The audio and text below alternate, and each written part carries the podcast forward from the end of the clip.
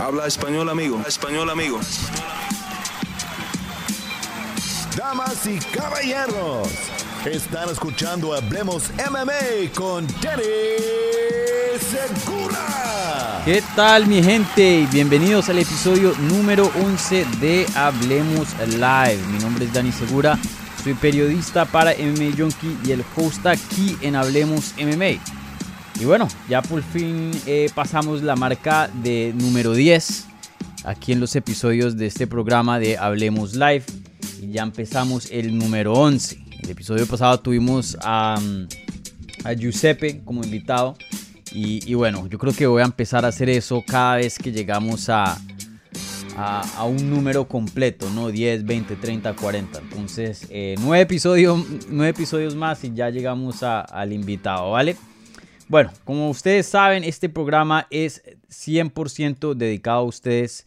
Ustedes son los que dirigen y conducen aquí el contenido que vemos en Hablemos Live. Así que, eh, como siempre, contesto las preguntas que se hicieron en el Community Tab eh, antes de esta transmisión y luego ya pasamos a lo que es el eh, live chat de YouTube y contesto las preguntas que van poniendo ahí en vivo, ¿no? Entonces, si tienen alguna pregunta y no alcanzaron a ponerla en el Community Tab antes de esta transmisión, pónganla ahí en el live chat y ya en unos 20 minutos eh, voy a estar con ustedes contestándole esas preguntas, ¿vale?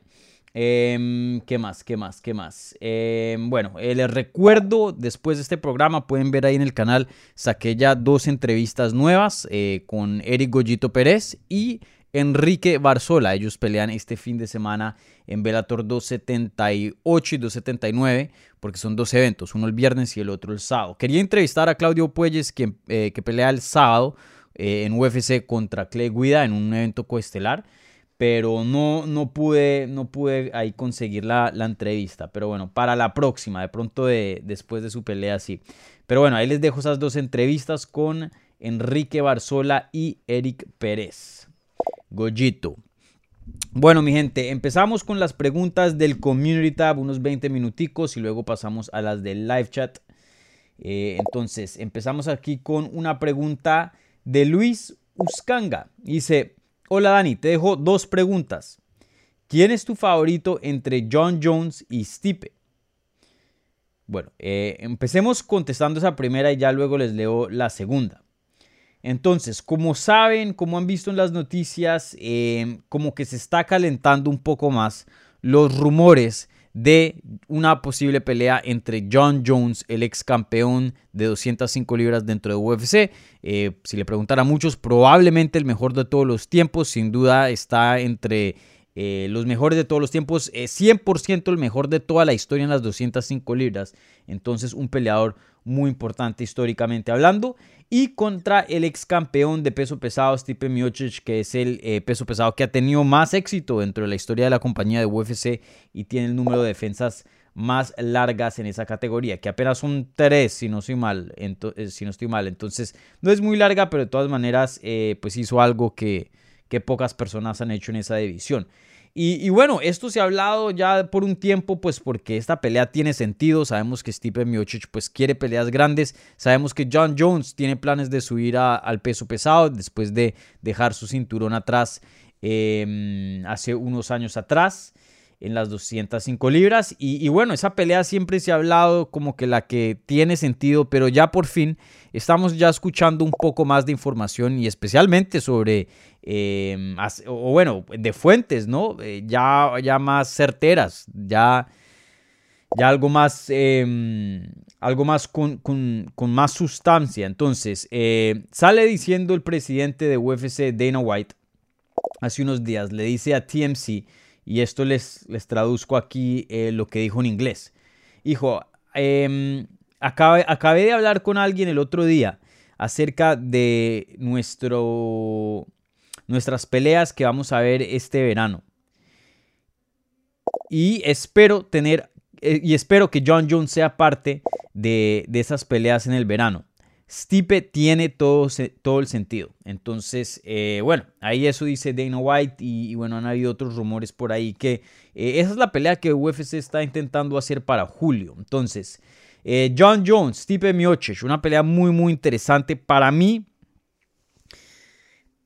para mí yo tengo que tener como favorito a Stipe Miocic. John Jones no sé, yo sé que es uno de los mejores de todos los tiempos, yo sé que es un talento histórico, como lo dije, para mí John Jones eh, es un peleador increíble, pero no nos podemos basar en cuanto a una predicción de una pelea y, muchas personas hacen, cometen este horror. Eh, toca basarse en lo que se ve hoy día, no en lo que se hizo, lo que se vio hace 5 o 10 años. Eso ya está en el pasado, eso ya no existe. Lo único que existe es el presente. Y en el presente tenemos un peleador en John Jones que ya va, para dos años de inactividad. Y antes de esa inactividad no se había visto muy bien dentro de su carrera. Em, bueno, déjenme y corrijo eso. No es que no se haya visto muy bien pero sí se vio peor de lo que se ha visto antes. Y como antes era tan bueno, de todas maneras sigue siendo un peleador fantástico, eh, el mejor porque sigue ganando en las 205 libras. Pero comparado a lo que antes era y cómo ganaba antes, sí se le empezaba a ver un poquito más de debilidad, sí se le empezaba a ver un poquito más, eh, se le empezaba a ver un poco más humano. ¿no? Eh, John Jones era un peleador que destrozaba a todo el mundo con facilidad. Eh, pues habían rumores, él mismo los ha confirmado, que él andaba de fiesta, de parranda, de rumba, una semana antes de su pelea.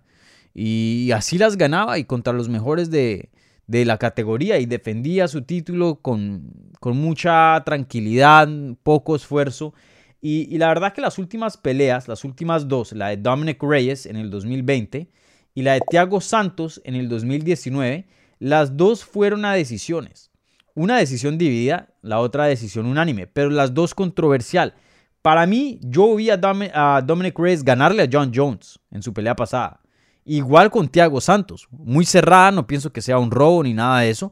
Pero así fue como yo juzgué la pelea. Y no estoy solo. No es que eh, Dani Segura está aquí loco, no. Muchas personas vieron a John Jones perder o en las dos peleas o en una. Entonces, em, subirse una categoría de más contra Stipe Miocic, que como lo dije, uno de los mejores pesos pesados de la historia, eh, lo veo complicado para John Jones. Pienso que John Jones sí está perdiendo un poco de ritmo, sí ha estado perdiendo un poco de ritmo y hoy día no era el John Jones que antes era. Entonces mucha gente se deja, em, se, deja llevar pues porque no ha perdido técnicamente en mucho tiempo y bueno, técnicamente está invicto, la única derrota fue una descalificación. Y pues ha hecho cosas muy grandes históricamente en el pasado. Pero si nos ponemos a ver lo que él ha hecho hoy día y lo que Stipe Miocic ha hecho hoy día, para mí Stipe Miocic le gana a, John Jones. Para mí Stipe Miocic debe ser el favorito entrando en una pelea con John Jones.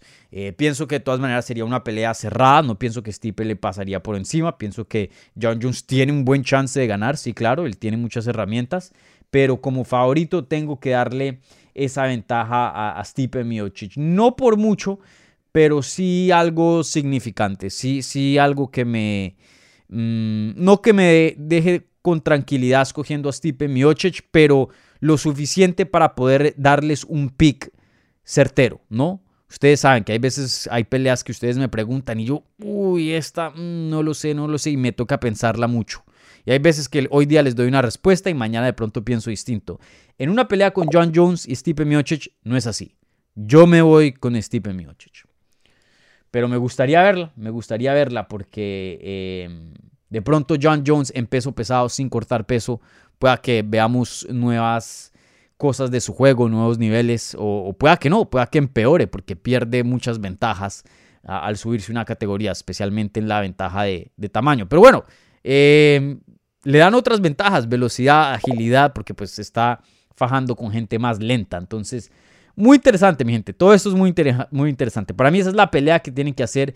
Francis Ngannou va a estar por fuera por un tiempo porque se hizo cirugía de rodilla y sabemos que todavía no se lleva muy bien con UFC y está teniendo problemas de contrato. Entonces, mientras tanto, por favor, pongamos a la división rodando porque entre más espera, eh, más problemas le puede causar a la categoría y, a la línea de contendientes ahí. Entonces, que hagan esa pelea este verano, John Jones, Stipe Miocic por el cinturón interino. Para mí esa es la pelea perfecta que necesita esa división.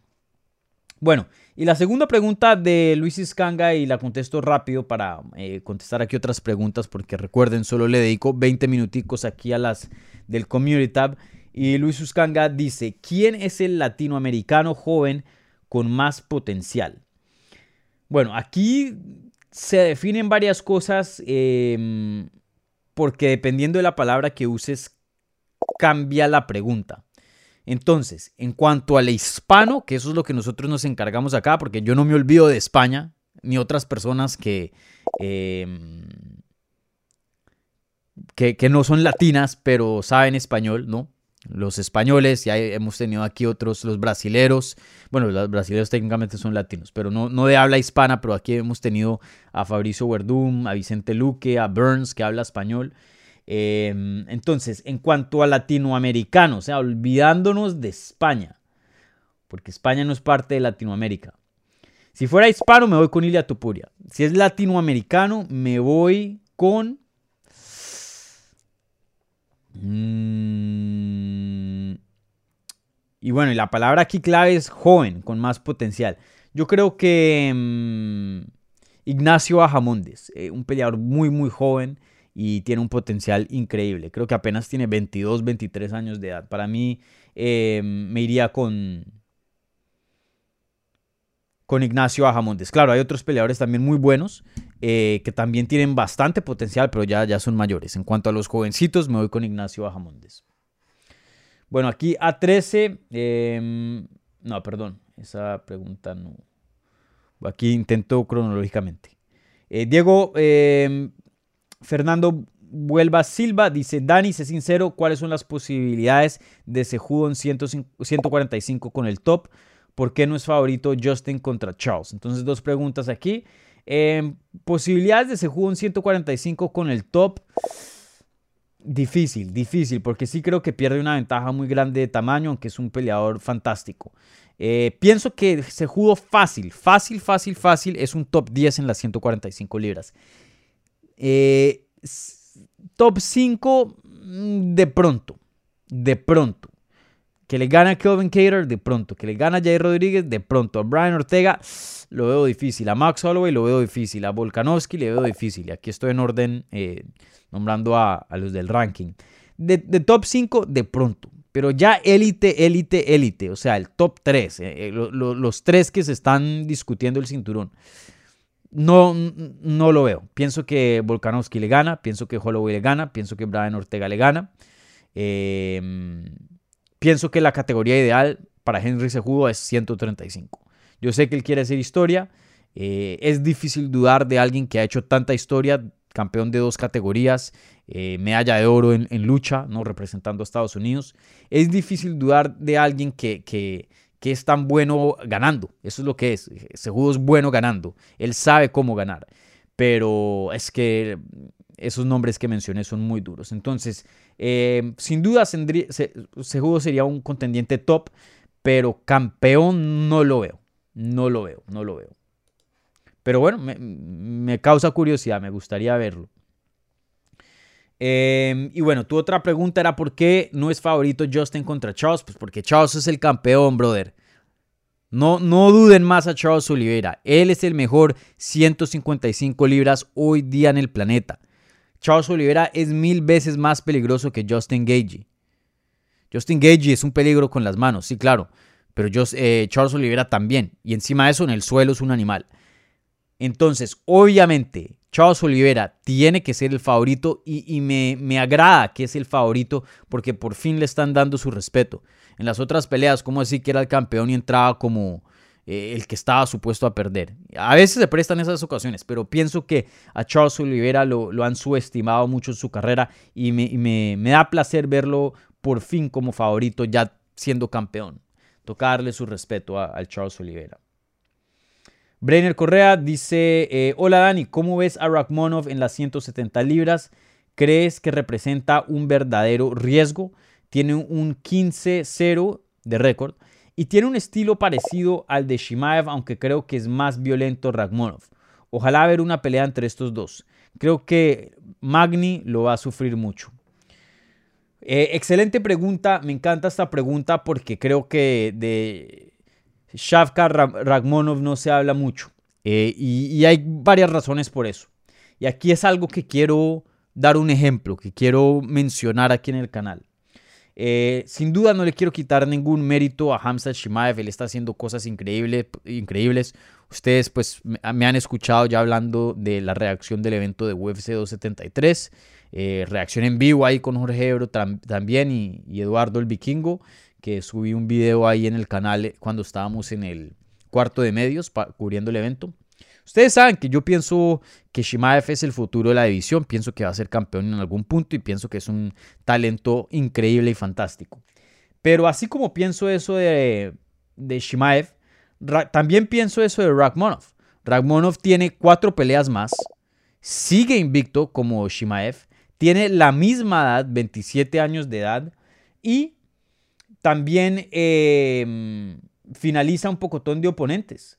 Eh, de hecho, nunca en su carrera ha ido a decisión. Tiene 15 victorias y de esas 15 tiene 15 em, finalizaciones. Entre sumisión, knockout y knockout técnico, o sea, un poquito de todo. Encima de eso, tiene un poco más de experiencia que Hamzat.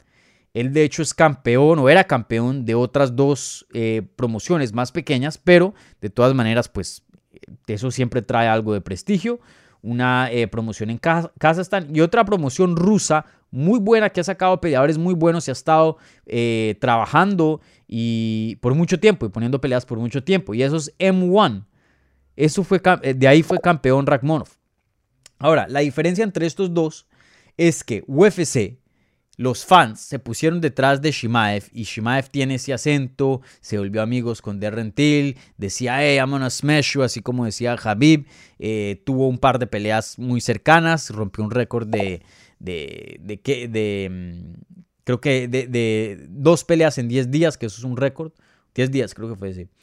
Y, bueno, se, armó este hype de Hamza Shimaev. Obviamente es un peleador muy bueno, pero eso no le ha pasado a, a. Y Ragmonov es un peleador increíble, que también es el futuro de la división, que también va en ascenso y que se los aseguro que en algún punto va a pelear por el título, porque es así de bueno. Entonces, em, ahí está la diferencia. Por eso a veces les digo, no se dejen llevar por el hype. Porque, por ejemplo, Ragmonov no tiene el hype de Shimaev, pero es igual es igual o está ahí en el mismo nivel en cuanto, en cuanto a potencial.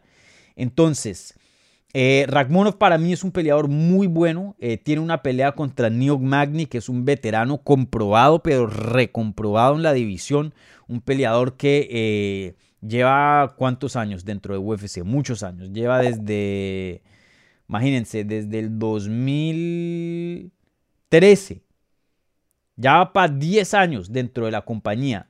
Quedarse dentro de UFC 10 años es increíblemente difícil, porque tienes que ganar y tienes que estar evolucionando constantemente para mantenerte dentro de los mejores del mundo, que ese es el nivel que hoy día se encuentra en UFC. Eh, si no estoy mal, empató o, le, pasó a George St. Pierre en su última pelea en cuanto al número de peleas em, más grande dentro de la división de peso welter. Neo Magni es un veterano muy, muy bueno. Entonces, sí, Ragmonov llega a destruir a, mm, a New Magni, olvídense, o sea, el potencial que tiene este hombre va a ser increíble. Eh, para mí Ragmonov es un peleador muy, muy bueno. Eh, lamentablemente no se habla mucho de él.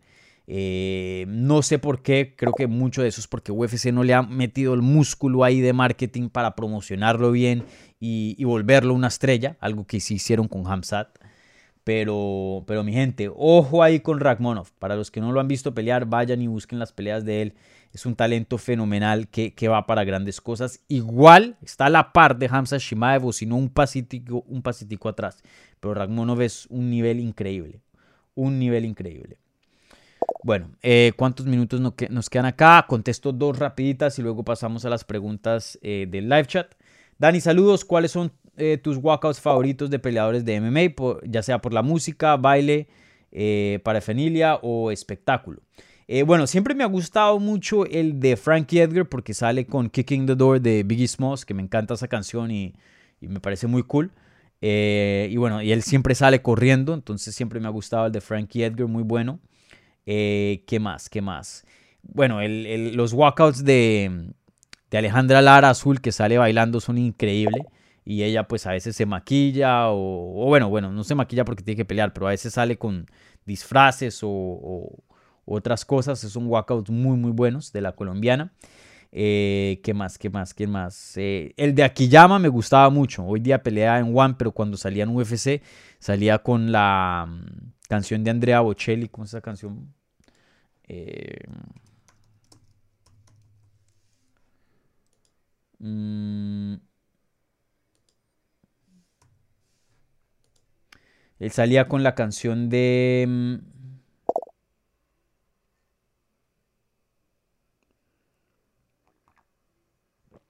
Bueno, ya se me olvidó la canción, pero bueno, eh, salía una canción eh, aquí llama de, de Andrea Bocelli, muy muy buena y, salía así todo, todo calmado, el, el, sexy llama y, bueno, con su equipo y siempre salía con su gui y un walkout muy cool, pero así hay varios, hay varios. El de Connor también es bueno. Hay muchos walkouts así bien buenos. Los de boxeo me gustan más porque le añaden siempre más, salen, salen con más sabor, más personalidad. UFC es un poco más calmado con eso y no deja que los peleadores eh, se destaquen mucho por eso. Francisco Vega, saludos Dani desde Perú. Dos preguntas. ¿Qué sabes de Barzola que pelea es en este Bellator y de Claudio Puelles que pelea el sábado con Clay Guida? Bueno, eh, Francisco, ahí tenemos la entrevista con Enrique, entonces ve, ve, esa entrevista ahí en el canal, la publiqué esta mañana. Eh, hablamos de muchas cosas con Enrique y, bueno, yo les he dicho, para mí Enrique Barzola es un peleador muy, pero muy subestimado. Eh, un peleador que fácilmente puede ser campeón de Bellator y hoy día va a tener esa oportunidad con esta pelea que es parte del Grand Prix. Él se está peleando como un repechaje. Si gana este repechaje, entra al Grand Prix y eso le va a dar una oportunidad a volverse campeón interino de la división y ganarse un millón de dólares. Imagínense, eso le va a cambiar la vida a Barzola si, si es que gana y llega, pues llega a la final y gana. Entonces es una oportunidad gigante para el peruano. Yo creo que si llegara a ganar ese torneo, eh, fácilmente Enrique Barzola se vuelve el peleador más exitoso que ha tenido la historia de Perú. Y en, la historia de Latinoamérica también. Eh, uno de los peleadores más exitosos. Eh, ganar un título en Bellator, pues de pronto no significa lo mismo que UFC, pienso yo, pero en la división de las 135 libras de Bellator, que es buenísima, yo creo que de pronto no significa lo mismo, pero está ahí cerquitica, cerquitica, cerquitica. Entonces apoyen ahí a, a Barzola que tiene una pelea gigante este sábado, creo, o viernes, viernes creo. Eh, y bueno, Claudio Puelles pelea este fin de semana, pelea eh, de evento coestelar contra Clay Guida, un veterano, una pelea muy importante para Claudio Puelles. Claudio Puelles es un prospecto fenomenal, eh, me gusta mucho, tiene bastante potencial, está entrenando hoy día aquí en el sur de la Florida con Sanford, que es un equipo excelente. Puelles va para grandes cosas también, pienso que tiene mucho potencial para, para hacer bastante ruido ahí en la división. Entonces, ahí veremos, ahí veremos. Aquí Jorge A pregunta, ¿qué te gusta y qué no te gusta de PFL? Y esta es la última pregunta, perdón, la penúltima. Em, la, la, última pregunta va a ser algo acerca de las reglas que me parece algo muy pertinente que, que pasó este fin de semana que quiero hablar de eso. Y bueno, Jorge A pregunta acerca de qué te gusta y qué no te gusta de PFL pues PFL regresa hoy miércoles. Eh, voy a estar ahí cubriendo desde la casita digitalmente el evento por, ahí en MMA Junkie. Y bueno, PFL para mí es una promoción muy buena, me gusta el formato que tienen, que es un torneo, eh, no tanto porque los torneos me gustan o, la temporada me gustan, sí, de hecho prefiero el, matchmaking, el proceso de matchmaking normalito de, que tiene UFC o Bellator, pero lo que sí me gusta es que haya variedad, porque si te cansas un poquito de lo que ves en UFC, puedes ver PFL y tener otro tipo de producto. Algo también que me gusta mucho de, PFL, y esto es más para los fans nuevos, es que a veces seguir UFC es un poco difícil. Ok, este pelea contra quién y por qué a este le dieron pelea de título y quiénes son los contendientes top. Y, a veces toca, o sea, se demora uno un poquito en descifrar qué es lo que está pasando y cómo funcionan las cosas dentro de la compañía, igualmente en Bellator. PFL tiene un formato que es de, fútbol, de, deporte normal, entonces es muy fácil de seguir. Este gana esto, este gana esta, estos se pelean, eh, este avanza y así sucesivamente. Es más, Te puedes perder mitad de la temporada y simplemente regresas al bracket, ves los puntos de la temporada y ya te enteras rápidamente por qué eh, están las cosas como están. Entonces es muy fácil de seguir, eso es lo que me gusta de la promoción. Em, es muy fácil de seguir y no hay política, esa es otra cosa. Le dan oportunidades em, justas a los peleadores, porque muchas veces y como lo hablamos con Shimaev y Rakhmonov, dos peleadores que son muy similares, los dos con eh, decisiones, eh, perdón, finalizaciones en su récord, eh, nunca han ido a decisión, bueno, Shimaev con excepción en su última pelea, los dos talentos fenomenales, los dos la misma edad, etcétera, etcétera, etcétera, pero a uno sí lo empujan más porque piensan que de pronto puede traer más valor y puede ser una estrella más grande y al otro no. Entonces, es justo, pueden hasta un punto decir que sí, porque de pronto eh, Shimaev se ha puesto en esa posición, ¿no? Pero, pero bueno, eh, PFL no hace nada de eso. El que gana, avanza y todo el mundo tiene un chance de ganar el millón de dólares y volverse campeón. Lo que no me gusta de PFL, bueno, no, no tiene los mejores nombres, tiene algunos interesantes, algunos buenos, pero no tiene mm, así mm, los mejores peleadores de, del deporte, pero bueno, eso es normal pues porque UFC se chupa mucho talento, ¿no? Eh, UFC consume mucho talento y pues son la, promoción más grande. También algo que no me gusta de PFL es que los eventos se demoran mucho. A veces mucho comercial, mucha propaganda y es como, brother, ya son, o sea, no, no quiero ver cuatro peleas en cinco horas, no, dámelas ya, dámelas ya. Y, bueno, eso es algo que, por ejemplo, FC es muy bueno en hacer. FC no tiene propaganda. FC es pelea tras pelea tras pelea. Entonces, eh, consumes el producto rapidito. Bueno, la última pregunta, y gracias por la pregunta ahí, Jorge, excelente pregunta. Eh, la última pregunta aquí viene de Víctor Sánchez Castro y dice, ¿qué opinas sobre la conclusión de la pelea entre Borralio y Omar Gatsiv? Eh, ¿Piensas que, hubiera, que hubieran descalificado a Borralio por la rodilla ilegal? Y bueno, eh, me encanta esta pregunta porque creo que es algo muy importante que hoy día está pasando en las artes, en las artes marciales mixtas. Em, el evento pasado de UFC vimos a Borralio eh, conectar una rodilla ilegal a su oponente, aquí como mencionas, y, y, bueno, eso detuvo el combate, le quitan un punto pero el referí luego llega y dice, y eso fue el referí Dan Merglioata, hoy día qué me pasa con la pronunciación, y llega y dice, eh, no fue intencional, pero sí le habían quitado un punto. No entiendo eso. Dice, no fue intencional, entonces vamos, en vez de no contest o descalificación, vamos a decisión técnica. ¿Y qué significa eso? Significa, si la pelea ya ha pasado cierto punto, que en este caso... Em, se puede juzgar en, tres rounds. O sea, si ya ha pasado al tercer round, em, lo que hacen es que paran el combate y juzgan la pelea eh, eh, juzgan la pelea en lo que hemos visto hasta em, el golpe ilegal. Entonces, en ese caso, eh, estaba ganando, entonces le dan la victoria a él. Y eso mismo pasó en otra pelea en la misma cartelera, esa misma noche. Una pelea entre, mm, entre Martin Buday y Chris Barnett. Chris Barnett estaba perdiendo la pelea, le dan un codazo ilegal durísimo en la parte de atrás de la cabeza, paran el combate, ya e, ese, ese combate ya iba en el tercer round, y van a una decisión técnica. No le dan descalificación al oponente que hizo eso ilegal o no un no contest. Y como iba ganando Martin Buday, le dan la decisión a Martin Buday.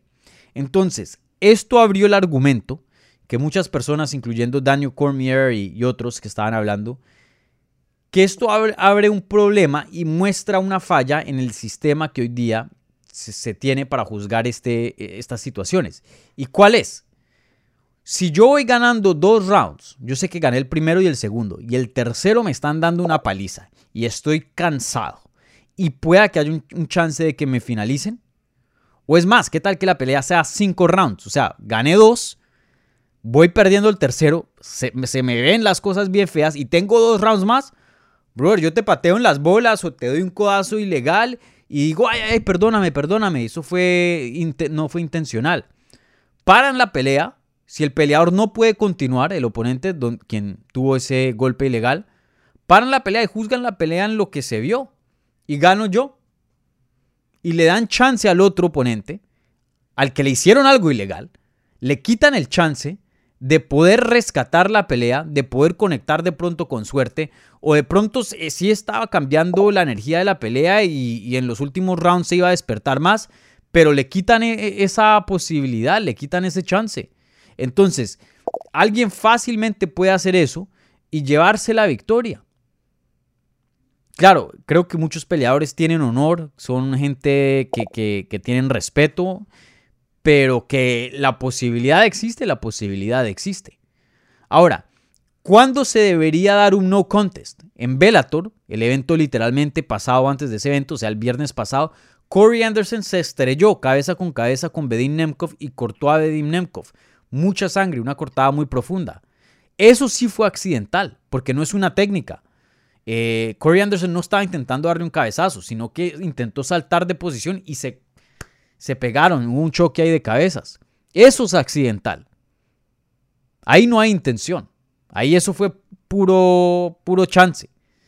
Entonces, ahí sí paran la pelea, pero claro, como no había pasado el tercer round, solo habían pasado dos rounds, ahí le dan un no contest a ese combate. Si hubiera pasado dos rounds de pronto al tercero, ahí de pronto le hubieran dado la victoria a, a, Corey Anderson, que no estoy de acuerdo. Para mí las dos peleas que se vieron dentro de UFC, la de Borrelio y la de Chris Barnett, esas dos tuvieron que haber sido descalificación. Porque fueron técnicas implementadas. Uno fue un rodillazo a la cabeza en el eh, técnicamente con su oponente en el piso, que pues estaba parado pero tenía una mano en el suelo. Y la otra sí fue un codazo ilegal detrás de la cabeza. Brother, eso no se... Eso a ellos les explican las reglas en el locker room antes de salir.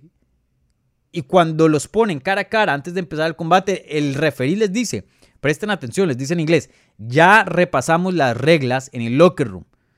Ustedes saben las reglas, ahora toquen las manos, vamos a pelear. Ya están advertidos. Pero cuando empieza la pelea y alguien le da una patada al, otro las bolas, ah, una advertencia, dos advertencias, tres advertencias. En las artes marciales mixtas puedes hacer cosas ilegales y te las dejan pasar. Te las dejan pasar rara vez te quitan punto. Y luego, y cuando el oponente no puede continuar porque si están bien afligidos por el golpe ilegal, vamos a hacer una decisión y le dan, le dan la victoria al que hizo el golpe ilegal. Brother, no, no es así. Ilegal es ilegal.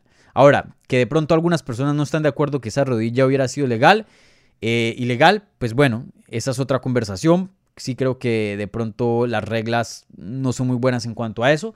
Pero hoy día tenemos que irnos por, por lo que vemos, ¿no? Eso es, otra, eso es otro topic. Y, la verdad es que estos dos peleadores hicieron golpes ilegales y aún así les dieron una victoria y les robaron, esa es la palabra, les robaron a sus oponentes que iban perdiendo el chance de terminar la pelea, el chance de poder darle la vuelta a la pelea y de poder ganarla. Eso me parece injusto.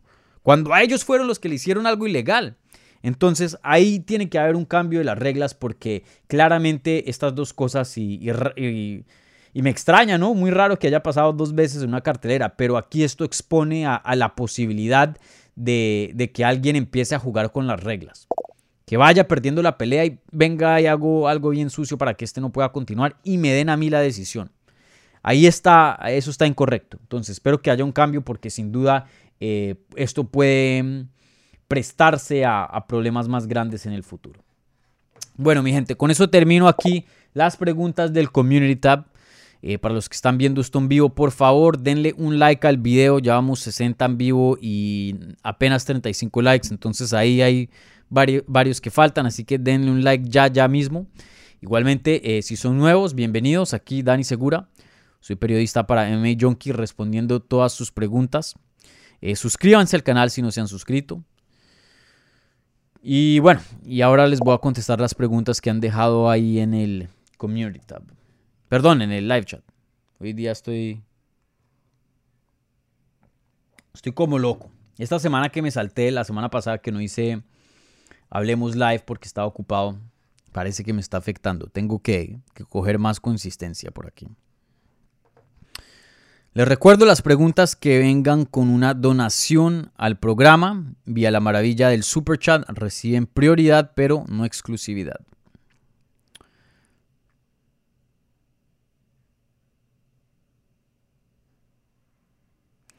Otras preguntas. Luis Simosa, saludos desde Caracas, Venezuela, siempre apoyando tu trabajo, Dani. Gracias, Luis. Muchas gracias.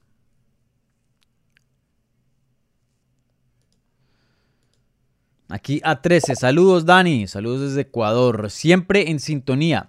Esta vez quisiera saber cuál es tu top de artistas marciales de películas y cuál crees que hubiera podido con el entrenamiento adecuado, claro, para pelear en MMA. Eh, bueno, películas son películas. Para mí el peor es Steven Seagal. A mi papá le fascinan las películas de Steven Seagal. Eh, para mí me parecen súper cheesy, no, no me gustan. Eh, para mí mi favorito es Bruce Lee. Las películas son fenomenales, las de Bruce Lee me fascinan. Y, él sabía un poquito de todo, aún así en ese tiempo donde las artes marciales mixtas todavía no existían. Pienso que él hubiera sido el más apto para, para pelear en, lo que es MMA. Em, pero sí, Bruce Lee, Bruce Lee es mi favorito. Yo me he visto todas las películas de él, toditas.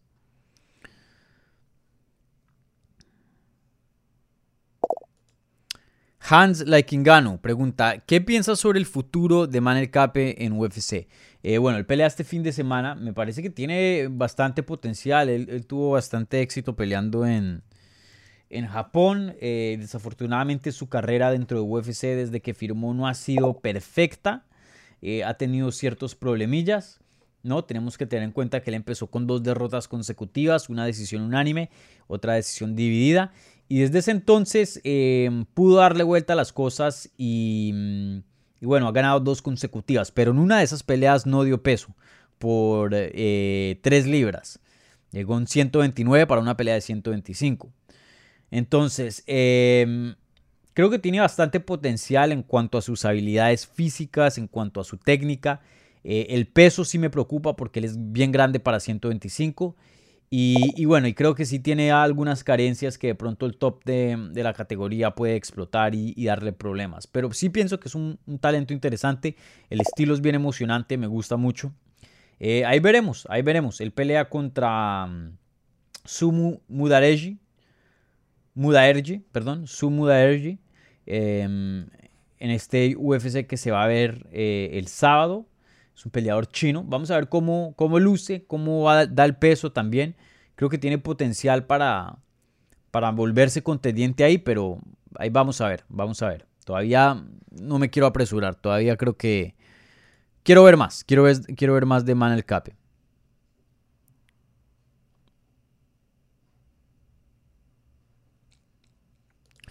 Sebas Sebas pregunta, hola Dani, saludos desde Ecuador. ¿Qué tal vez a Gagey de cara a su, a su combate próximo? Vi algunos sparrings de lucha con Kamaru y lucía muy bien. Creo que pienso que él ganará el título. Eh, claro, e, es una posibilidad, eh, sin duda. Es una posibilidad. Creo que Justin Gagey no debería ser el favorito entrando en una pelea con Charles Oliveira, pero sí creo que no lo suficiente em, para que no le diéramos chance de, quitarle el título a, a Charles Oliveira. Pienso que él tiene el potencial, sí, claro, para volverse campeón. Eh, pero creo que el campeón hoy día es más peligroso. Creo que lo ha comprobado en varias peleas. Eh, y creo que por más de que entrene lucha con Kamaru Usman, em, creo que es un estilo totalmente diferente a, a lo que yo eh, creería que es una preparación adecuada para una pelea contra eh, Charles. No me parece que entrenar con Kamaru Usman sea una buena estrategia para prepararse contra Charles Oliveira, ya que son peleadores muy distintos, no solo a, corporalmente, pero también en cuanto a técnicas y estilos, son muy, muy distintos. Eh, creo que aquí se tiene que preocupar mucho Justin Gagey por el jiu-jitsu de Charles Oliveira. No creo que Charles Oliveira vaya a noquear a Justin Gagey. Em, existe la posibilidad, claro, Charles Oliveira siempre está mejorando su striking, pero creo que es muy mínima y Justin Gagey tiene una quijada fantástica. Creo que le puede ganar por puntos, eso sí puede ser em, posible. Y definitivamente creo que le puede ganar por sumisión.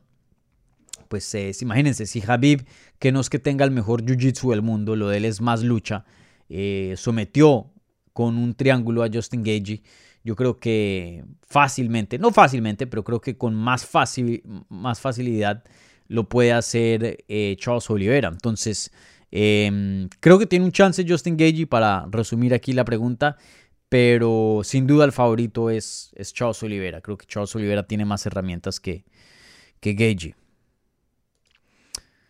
A13. ¿Cuál es tu equipo favorito de fútbol colombiano? Pregunta. Em, millonarios, yo soy fan de Millonarios. Ya no sigo el equipo, o sea, no, estoy viendo los partidos, pero eh, yo cuando vivía en Colombia, yo era hincha de Millonarios, apoyaba al equipo y, y bueno, y ahí eh, yo tengo un poquito de, de historia familiar eh, en cuanto al equipo. Mi, abuelito fue accionista hace mucho tiempo, creo que en los años 30, 40 de, de Millonarios, él fue accionista. Eric Toledo, ¿a quién te gustaría ver contra Engano? ¿A Stipe o a John Jones? Bueno, a la Stipe ya la vimos dos veces. Para mí, John Jones. Esa es la pelea. O sea, si John Jones llegara a pelear contra Stipe Miocic este verano por el título interino y se ve y, logra verse espectacular, consigue el cinturón interino, esa pelea con Engano, si es que Engano vuelve y firma con UFC, obviamente, sería inmensa. Eh, fácil, fácil, fácil, fácil, fácil, la mejor pelea del año. Si es que llegan a pelear a finales del 2022, ¿no? Estoy, esto es eh, hipotéticamente hablando, ¿no? Eh, y fácil, una de las peleas más grandes de la historia de UFC, no solo del año. Entonces, para mí, John Jones. John Jones. Pero claro, si Stipe gana y pues está empatado uno y uno con em, Francis Ngannou, pues también sería interesante, pero para mí lo más interesante es que John Jones se vea como un monstruo en peso pesado y, hagan esa pelea con, con Francis Ngannou. Para mí eso sería increíble, increíble.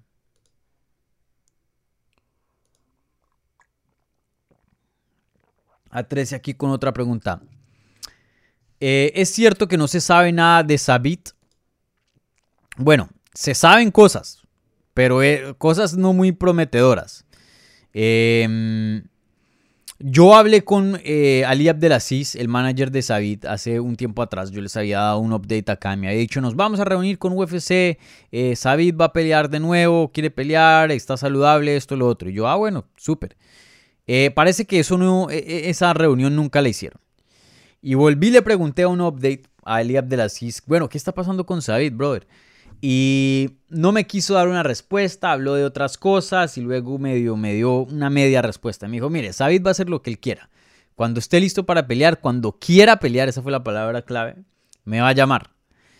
Y, y bueno, ahí quedamos. Luego, hace dos semanas, cuando estuve en UFC 273, le pregunté a Dana White, al presidente de UFC, en la rueda de prensa, Dana, ¿qué está pasando con Sabid? Acabamos de ver Volkanovski defender su título. Sabit se habla mucho de él, pero no ha peleado casi que en dos años más. Y él, no sé, no sé qué está pasando con Sabit. Parece que nadie sabe. Y, bueno, sale em, Ariel Helwani dando un, reporte que aparentemente Sabit eh, tuvo algún encuentro religioso y hoy día no quiere pelear. Y, dudan que va a regresar a, pelear, que hoy está nada más enfocado en entrenar a su hermano Hassan, que pelea en Bellator, y ya. Entonces, pueda que Javid no regrese. Pueda que David no regrese, perdón. Eh, eso es posible, eso es posible. Ahí veremos. Ahí veremos. Para mí me gusta mucho David, me parece que tiene bastante potencial. Sin duda hace la división de las 145 libras más interesante. Pero parece que está saludable, pero simplemente no quiere pelear. Y bueno, hay cada quien en lo suyo, ¿no? Entonces, de pronto pueda que David no, no regrese al octágono, mi gente.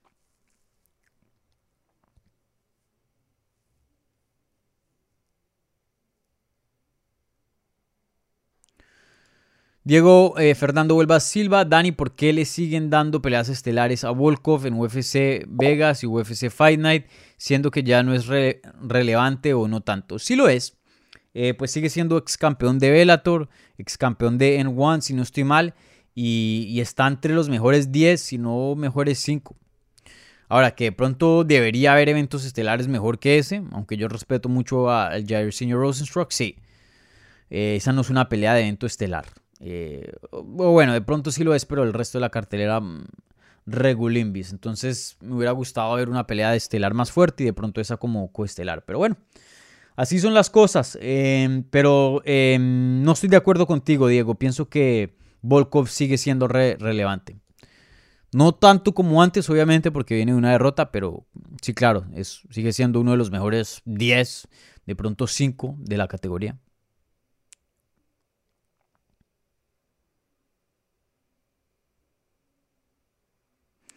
Bueno, aquí hicieron una pregunta en el super chat, entonces eh, le vamos a dar prioridad. Gracias Camilo Nivia.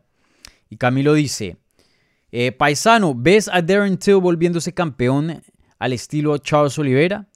Darren no still. Em, no, brother. Para mí Darren Till un peleador que tenía bastante promesa empezando, pero hoy día, hoy día tiene ciertas carencias que no veo que, que las repare lo suficiente para ser campeón. No lo veo. Eh, y creo que eso ya está recomprobado. Cada vez que se ha fajado con alguien de alto nivel, no, no ha podido llegar hasta ahí. Entonces, em, no sé, un peleador muy interesante. Se ha tenido como un bajoncito y, encima de eso, últimamente se está, mm, se está lesionando mucho.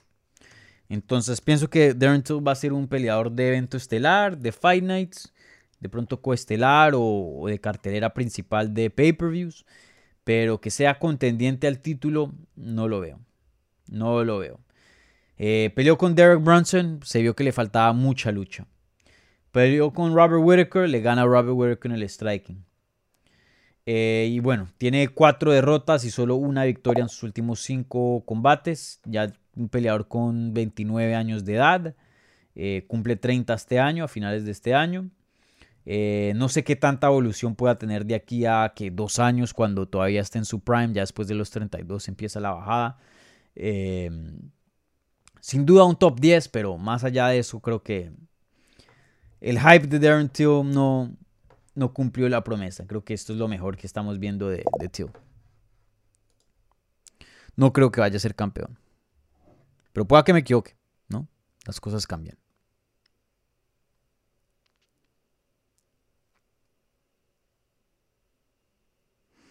Bueno, ¿qué otra pregunta tenemos por aquí?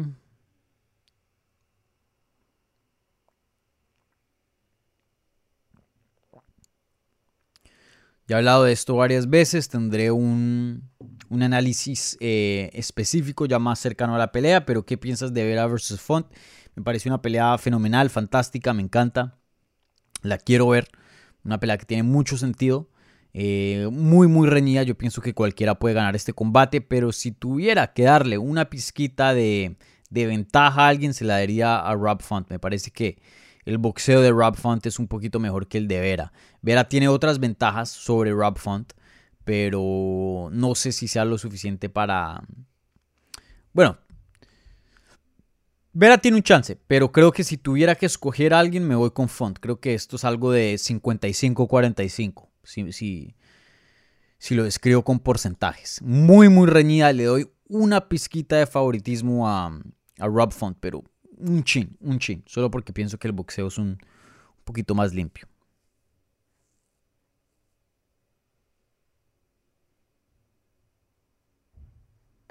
Aquí Diego Martín dice, llaman el diamante en España, un crack y solo con 19 años eh, un gran futuro. Bueno, no lo, no lo conozco, pero hay tantos de, de Yaman, aparentemente, el diamante.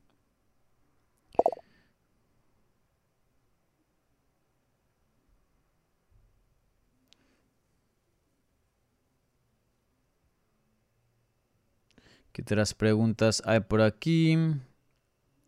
Bueno, aquí a 13 también diciendo Michael Morales de Ecuador, un joven con gran futuro, sí, también. 22 años de edad apenas. Pero creo que Bajamondes es más completo, en mi opinión.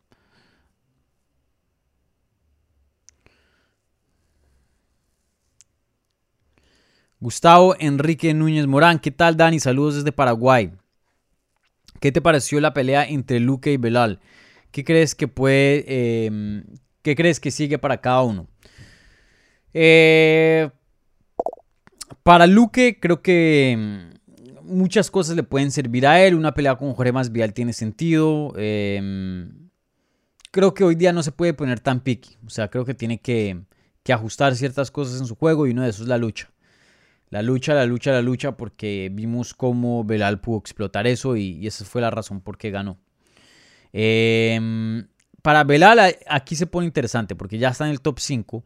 Eh, para mí, para mí, usualmente me gustaría verlo contra otro que viene de una racha ganando dentro del top 5. Pero como ya sabemos que UFC tiene intenciones de hacer la pelea de Hamzat, igualmente con Colby, obviamente. Leon Edwards está casi que fichado a pelear con Kamaru Usman. Pues no le dejan muchos, muchas opciones a Belal. La, única opción ahí es la de Gilbert Burns. Y pienso que esa tiene sentido. Me, gustaría ver a, a Duriño contra Belal.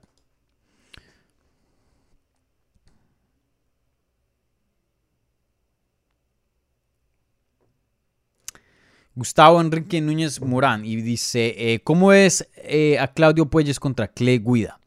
Bueno, voy a tener un video hablando específicamente sobre eso más adelante. Estará en el canal. Voy a darles una, una pequeña previa acerca de esa cartelera y analizo las dos principales. No va a ser en vivo, pero eh, tendré un video sobre eso. Pero rápidamente, mm, yo creo que Claudio. Claudio. Pelea dura para Claudio, pero creo que Claudio tiene más herramientas.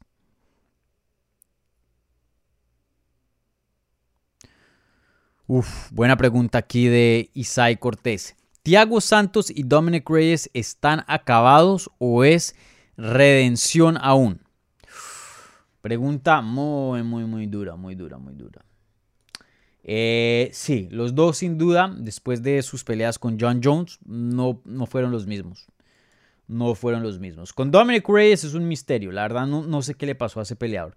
Con Thiago Santos, él tuvo em, varias lesiones de rodilla durante la pelea de John Jones que prácticamente le destrozaron la, rodilla. Yo hablé con él no hace mucho, este año, hace dos meses, y me había contado que le costó recobrar mucho, em, recuperarse las rodillas. Y ya cuando se recuperó, pues no, no es que era tan joven, hoy día tiene 38 años de edad, entonces ya recuperado con 38, pues se le complican más las cosas. Pero sí, Thiago Santos, imagínense, pierde contra John Jones, una decisión dividida, pelea muy muy buena, yo pensé que ganó.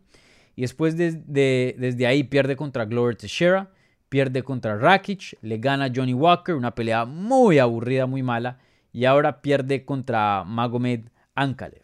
Tiene cuatro derrotas y solo una victoria en sus últimos cinco combates.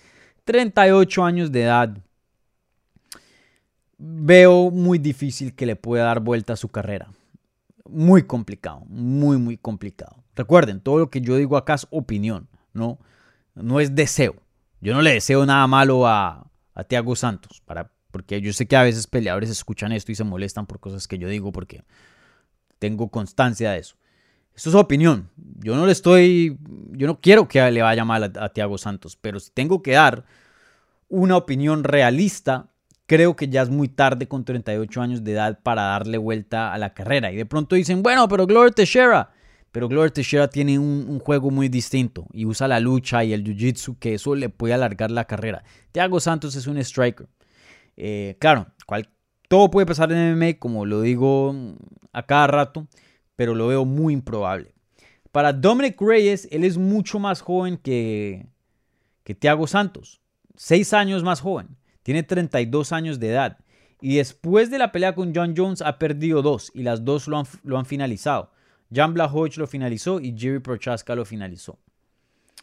Eh, brother, y no ha peleado desde mayo del 2021. Él sí tiene más campo para darle vuelta a su carrera.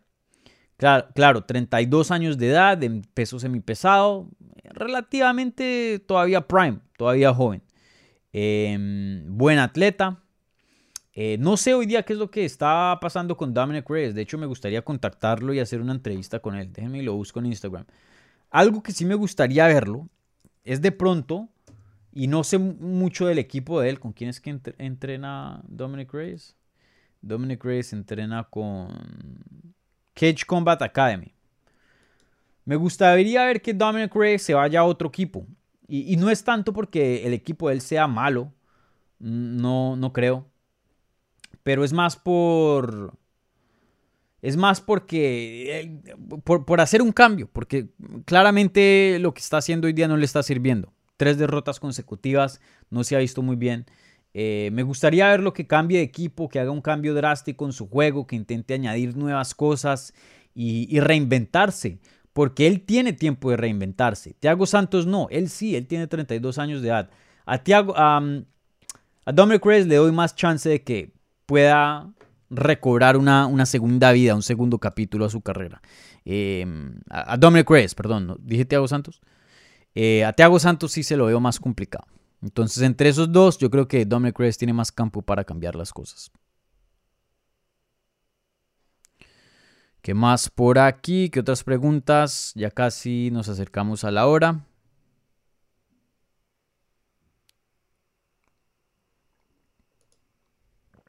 Gustavo Enrique Núñez Morán. ¿Le alcanza el español Luke Thomas para alguna aparición en el canal? No creo, todavía no. Pero espero que un día sí, sería súper tenerlo por acá. Pero... Pero no. Hoy día no. Creo, con él no he hablado en español, pero de lo que él me ha contado. Rodrigo Morales, opinión sobre Jorge Masvidal diciendo que va a luchar más, ya que Colby lo dominó. ¿Crees que regrese como en el 2019? Yo creo. ¿No? Em, bueno, para los que no saben, sale Jorge Masvidal en su primera entrevista, si no, si no estoy mal, después de su derrota con, con Colby Covington y, y, dice que su objetivo no es tanto el striking. Él dice, yo ya sé lo de striking, simplemente es mantenerlo. Mi, objetivo es lucha, lucha, lucha y lucha.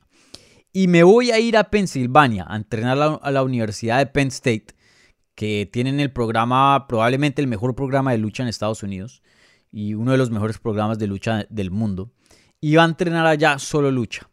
Ni tanto para volverse un luchador, pero para poder por lo menos librarse de los luchadores que le ganan a él. Y me parece una idea muy buena. Creo que obviamente con la edad de Jorge Masvidal, que si no estoy mal ya va para 38, déjenme y confirmo eso. Em, me parece complicado, me parece complicado. Tiene 37. 37 y en noviembre cumple 38. Lo veo complicado. 38 en, en 170 es bastante edad. Eh, pero sí me parece, o sea, de lo más sabio que se puede hacer hoy día, me parece esto la mejor decisión.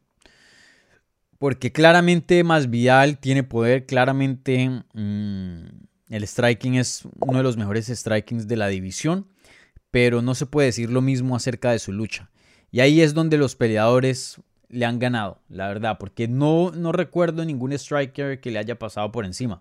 Usualmente es alguien que sepa luchar. Eh, bueno, Kamaru Usman lo noqueó, ¿no? Pero creo que eh, no, respetó mucho Jorge Masvidal el striking de Kamaru Usman y más bien se enfocó mucho en, el derribe. Pero usualmente los que le ganan son gente que sabe luchar muy bien. Entonces, que se vaya a Penn State con Bo Neko a entrenar lucha me parece lo mejor que puede hacer para su carrera. Ahora, para contestar tu pregunta, lo veo difícil que regrese como regresó en el 2019. Eso fue algo muy, muy especial. Poder volver a recrear eso es complicado. Pero, pero bueno, sin duda, eh, al hacer esto y, buscar mejoría en la lucha, pues incrementa sus chances de, de un buen regreso. O sea, él está haciendo lo mejor posible con lo que tiene, con las cartas que tiene. Entonces, eh, ahí veremos. No creo que regrese como el 2019, pero eh, me parece una sabia eh, decisión en parte de, de Jorge Masvidal. Gustavo Enrique Núñez Morán, ¿vas a cubrir PFL? Sí, digitalmente desde la casa, como es Alexander Martínez. Tiene una pelea muy dura contra Stevie Ray. Stevie Ray pues no ha peleado como en dos años, no sé cómo, como luzca, pero, brother, Stevie Ray en su tiempo es duro. O sea, la gente, mucha gente se olvida de Stevie Ray. Mucha gente se olvida de Stevie Ray. Ya les digo rápidamente el récord de él. Pero Stevie Ray dentro de UFC pueda que no haya hecho eh, la trayectoria más grande o, no haya llegado a una fama muy grande, pero en cuanto a nombres él peleó con los más duros, peleó con los más duros y tuvo excelentes victorias. Le gana a Ross Pearson, le gana a Joe Lawson, pierde contra Paul Felder, eh, le gana Michael Johnson. Eh, él ha tenido muy buenas peleas y ex campeón de Cage Warriors también. Entonces, una pelea muy dura para, para el Martínez. Ahí veremos. Bueno, mi gente, ya llegamos a la hora. Entonces, eh, con eso termino aquí las preguntas. Si no les contesté sus preguntas, pues recuerden, ahí tienen la opción de el super, del super chat que pues recibe prioridad. También recuerden las de la comunidad, pues siempre procuro contestar las preguntas que, hacen ahí primero. Entonces, intenten llegar tempranito. Y, bueno, eh, hasta aquí llegué, la hora. Bueno. Así que muchísimas gracias mi gente por la sintonía, gracias a todos los que estuvieron viendo este envío, gracias a todos los que están escuchando esto en repetición. No se les olvide un like al video, suscríbanse al canal. Eh, tienen todo este contenido también en audio, Apple Podcast, Teacher, Spotify, Google Podcast. Entonces vayan y se suscriben ahí para tenerlo en audio. Igualmente déjenme un review por favor en Apple Podcast que ayuda muchísimo, ayuda a que más personas encuentren esto y sigamos creciendo. Entonces vayan a Apple Podcast y dejen un buen review, ¿vale?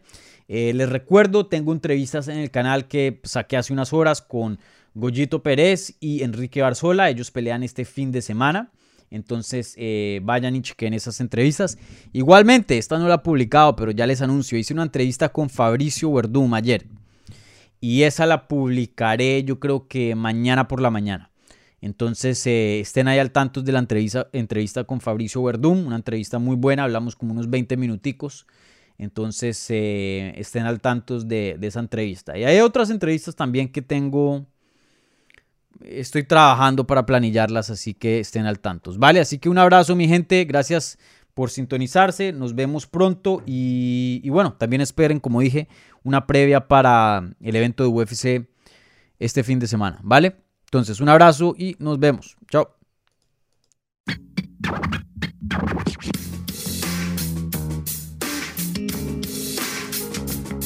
Gracias por escuchar Hablemos MMA. Si les gustó el show, los invitamos a que se suscriban en su plataforma favorita de podcast para recibir episodios semanales. También déjanos tu review o cualquier comentario. Pueden seguir Hablemos MMA en Twitter, Instagram y Facebook en arroba Hablemos. Y me pueden seguir a mí en arroba Dani Segura TV. Hablamos la próxima semana.